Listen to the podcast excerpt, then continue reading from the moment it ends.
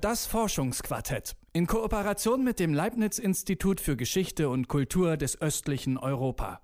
Hallo beim Forschungsquartett, mein Name ist Lars-Henrik Setz und in der vergangenen Woche, da haben wir mit einem Luftbildarchäologen an dieser Stelle gesprochen und der hat erklärt, warum die derzeitige Dürre in Deutschland den Luftbildarchäologen die Arbeit gewissermaßen ein bisschen leichter macht. Wir bleiben heute bei der Erforschung der Vergangenheit, aber wir kommen von der Archäologie in die Geschichte und reden über den Prager Frühling. Der feiert nämlich in diesem Jahr sein 50. Jubiläum. Klar, dass man sich zu so einem runden Geburtstag, also quasi dieser Schicksalszeit widmet. Dabei hat der Prager Frühling gewissermaßen ein Problem. Er ist nämlich nicht die einzige politische Bewegung Europas, die in diesem Jahr das halbe Jahrhundert voll macht. Quasi gleichzeitig haben nämlich die Studentenbewegungen in Deutschland und Frankreich stattgefunden. Der Prager Frühling wird deswegen bis heute immer wieder als Teil dieser europäischen Studentenbewegung begriffen.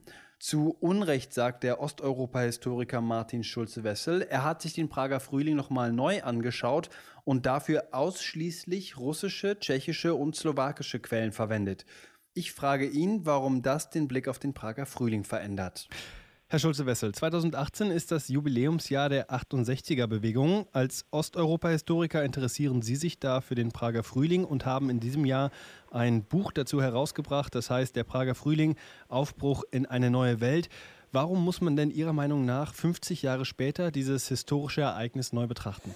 Ja, dafür gibt es verschiedene Gründe. Einmal ist dieser Aufbruch in eine neue Welt die Zeit einer groß, eines, eines großen Bestrebens, Politik zu gestalten, daran heute zu erinnern in einer Zeit, in der Populismen vorherrschend sind, in dem es äh, in vielen Teilen der Welt, auch in Europa, eine Tendenz weg von der Demokratie gibt. Äh, das ist, glaube ich, sinnvoll. In Deutschland, vermutlich auch in weiteren Teilen Westeuropas, betrachtet man den Prager Frühling oft aus so einer sehr westeuropäischen Perspektive, als Teil einer europäischen Bewegung, die 68 rumgegangen ist. Sie haben für Ihr Buch ausschließlich tschechische, slowakische und russische Quellen rekonstruiert. Wie ändert sich denn der Blick auf den Prager Frühling dadurch? Naja, meistens ist es ja leider so, dass 1968 ähm, in Deutschland und Westeuropa den Prager Frühling gar nicht in den Blick nimmt. Man blickt auf Berlin, auf Frankfurt, auf Paris, äh, aber der Prager Frühling spielt allenfalls eine Nebenrolle. Und damit wird eigentlich eine Sichtweise wiederholt, wie sie 1968 selbst auch vorherrschend war. Die neue Linke damals hat sich mehr für sich selbst interessiert, hat sich auch, wenn sie über Deutschland oder Frankreich hinausgeblickt hat und die USA, hat sie sich durchaus für Mittel- und Südamerika interessiert. Aber der Prager Frühling, der ja vor der Haustür sich abspielte, blieb weitgehend unbeachtet, wenn man als spektakuläre Ausnahme die Reise von Rudi Dutschke nach Prag betrachtet, die allerdings in einem Eklat, in einem Missverständnis endete. Also in gewisser Weise hat auch diese Reise von Dutschke bestätigt, dass die Positionen sehr verschieden waren. Und das gilt eigentlich noch heute. Das heißt, durch Ihre Betrachtung dieser Quellen, wie ich es eben gesagt habe, holt man den Prager Frühling so ein bisschen raus aus dem Schatten der westeuropäischen 68er-Bewegung. Ist das richtig? Ja, und man muss den Prager Frühling eben auch aus seinen eigenen Voraussetzungen verstehen. Also einerseits stimmt es, dass er ein Teil vom globalen 1968 war. Man neigte auch in der Tschechoslowakei in den 60er Jahren dazu, die Haare etwas länger zu tragen. Man äh, mochte Musikstile, wie sie auch in Westeuropa oder in den USA verbreitet waren. Äh, aber der Prager Frühling als Reformprojekt kam eben aus der kommunistischen Partei heraus. Es war der Versuch einer Reform von oben, eigentlich ähnlich wie die Perestroika in den 80er Jahren. Und äh, diese Reform von oben gewann dann in der Bevölkerung viel Anklang und wurde in den Monaten des Frühjahrs und Sommers 1968 zu einer veritablen Revolution.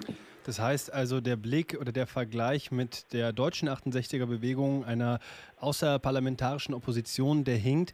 Was sind denn die Ziele dieser Bewegung gewesen, wenn man diesen Vergleich jetzt nicht mehr anstellen kann? Wie muss man denn das, was der Prager Frühling erreichen wollte, neu denken? Äh, der Prager Frühling war ein sehr heterogenes Reformprojekt, in dem verschiedene Ziele nebeneinander existierten. Es ging zum einen um eine Wirtschaftsreform, die innerhalb der kommunistischen Partei schon seit Beginn der 60er Jahre, seit dem Jahr 1963, geplant wurde, immer wieder verschoben wurde und 1968 tat sich dann das Fenster zur Realisierung auf. Es ging aber auch um Demokratisierung, es ging um die Reform des Justizwesens, um die Rehabilitierung von Justizopfern der Stalinzeit. Das heißt, das sind alles äh, Reformbestrebungen, die tatsächlich nur vor den speziellen Voraussetzungen zu verstehen sind, wie sie im Ostblock existierten. Und zu diesen speziellen Bedingungen gehört etwas, das nennen Sie Zeitgeschichten. Sie sagen, im Prager Frühling treffen verschiedene Zeitgeschichten aufeinander. Was ist denn das überhaupt? Der Prager Frühling war ja in erster Linie, und so wird er ja heute auch verstanden, ein Reformprojekt, also ein Projekt für die Zukunft. Es ging darum, die Zukunft besser für die Gesellschaft zu gestalten mit den Stichworten Demokratisierung und Liberalisierung. Äh, aber das konnte gerade jetzt einer kommunistischen Partei doch nur gelingen, wenn sie ihre eigene Vergangenheit aufarbeitete. Und da spielte die Revision der Schauprozesse der 50er Jahre, die sich auch gegen Kommunisten, aber auch gegen viele andere Gruppen gerichtet hatten, also gegen Kommunisten, die in Misskredit gefallen waren, äh, spielte diese Aufarbeitung der Vergangenheit eine ganz große Rolle. Und ein ganz wichtiger Aspekt ist dabei, dass sich diese Schauprozesse in den frühen 50er Jahren ganz maßgeblich gegen jüdische Kommunisten richteten. Es wurde damit ein Antisemitismus entfacht, den man als Kampf gegen Kosmopolitismus und Zionismus tarnte der dem Kommunismus in der Tschechoslowakei auch ein neues Gesicht gab, also ein chauvinistisches Gesicht. Der Prager Frühling ist insofern auch ein Versuch einer moralischen Erneuerung der Nation, indem man eben diesen Antisemitismus, latenten Antisemitismus überwand und zu einer neuen politischen Grundlage kam. Das heißt, der Prager Frühling war nicht nur ein Projekt der Veränderung der Gegenwart oder der Zukunft, sondern auch der Verarbeitung der Vergangenheit. Genau, beides griff zusammen. Man konnte letztlich die Zukunft nur dann verändern, wenn man die Vergangenheit aufarbeitete. Jetzt sind wir 50 Jahre später mitten im Gespräch über die 68er-Bewegung in ganz Europa. Was ist denn das Vermächtnis des Prager Frühlings? Ja, das äh, Vermächtnis des Prager Frühlings ist deshalb ein besonderes, weil die Akteure des Prager Frühlings, also sowohl die Reformkommunisten, die sich für einen neuen Kurs ihrer Partei einsetzten, aber auch die Jugendlichen, die auf die Straße gingen oder die Belegschaften, die sich für den Prager Frühling einsetzten, weil die mit einem ganz anderen Risiko unterwegs waren als die Rebellen in Westeuropa. Äh, über dem Prager Frühling schwebte ja stets das Damoklesschwert einer erneuten Repression. Und so kam es am Ende ja auch. Äh, also das Vermächtnis des Prager Frühlings ist tatsächlich das eines Freiheitskampfes, der äh, zunächst einmal scheiterte, aber der natürlich langfristige Folgen hatte. Wie gestaltet sich das denn heutzutage in der Politik in Tschechien, in der Slowakei, vielleicht auch in ganz Mitteleuropa? Beziehen sich Politiker heute, wie das zum Beispiel in Deutschland der Fall ist, auf die Jahre oder auf das Jahr 68 und auf die Bewegung des Jahres 68? Nein, erstaunlicherweise nicht. Ähm, also der Prager Frühling ist in der europäischen Geschichte des 20. Jahrhunderts ein, ein wirklich sehr markantes Ereignis, eigentlich eine Sternstunde europäischer Geschichte im 20. Jahrhundert. Äh, deswegen ist es zunächst einmal unverständlich, dass sich die tschechische und auch die slowakische Politik und auch die Öffentlichkeiten weithin darauf nicht beziehen. Äh, man kann es vielleicht verstehen vor dem Hintergrund der populistischen Politikströmungen, die es heute gibt. Äh, Populismus bezieht sich ja meistens auf den Ethnos, auf das Volk und nicht so sehr auf den Demos, die, das politisch agierende Volk. Und der Prager Frühling war sicherlich eine genuin demokratische Bewegung, die heute eben nicht so hoch im Kurs steht in vielen führenden Eliten in Ostmitteleuropa. Dabei ist der Prager Frühling etwas, ähm, das steht für eine politische Landschaft, in der man nicht gedacht hat, dass so viel Neudenken möglich ist und trotzdem entstehen da politische Visionen, die keiner für möglich gehalten hat. Brauchen wir davon vielleicht ein bisschen mehr heute? Ja, auf jeden Fall.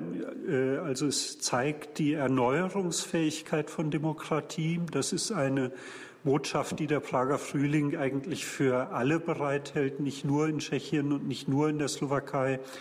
Für die Transformationsstaaten wie, die, wie Tschechien und die Slowakei zeigt der Prager Frühling aus meiner Sicht auch, wie ähm, gut es möglich ist, nach einem tiefen Einschnitt, was die 50er Jahre ja in der Tschechoslowakei waren, nach einem tiefen Einschnitt eine Erneuerung der Gesellschaft zustande zu bringen.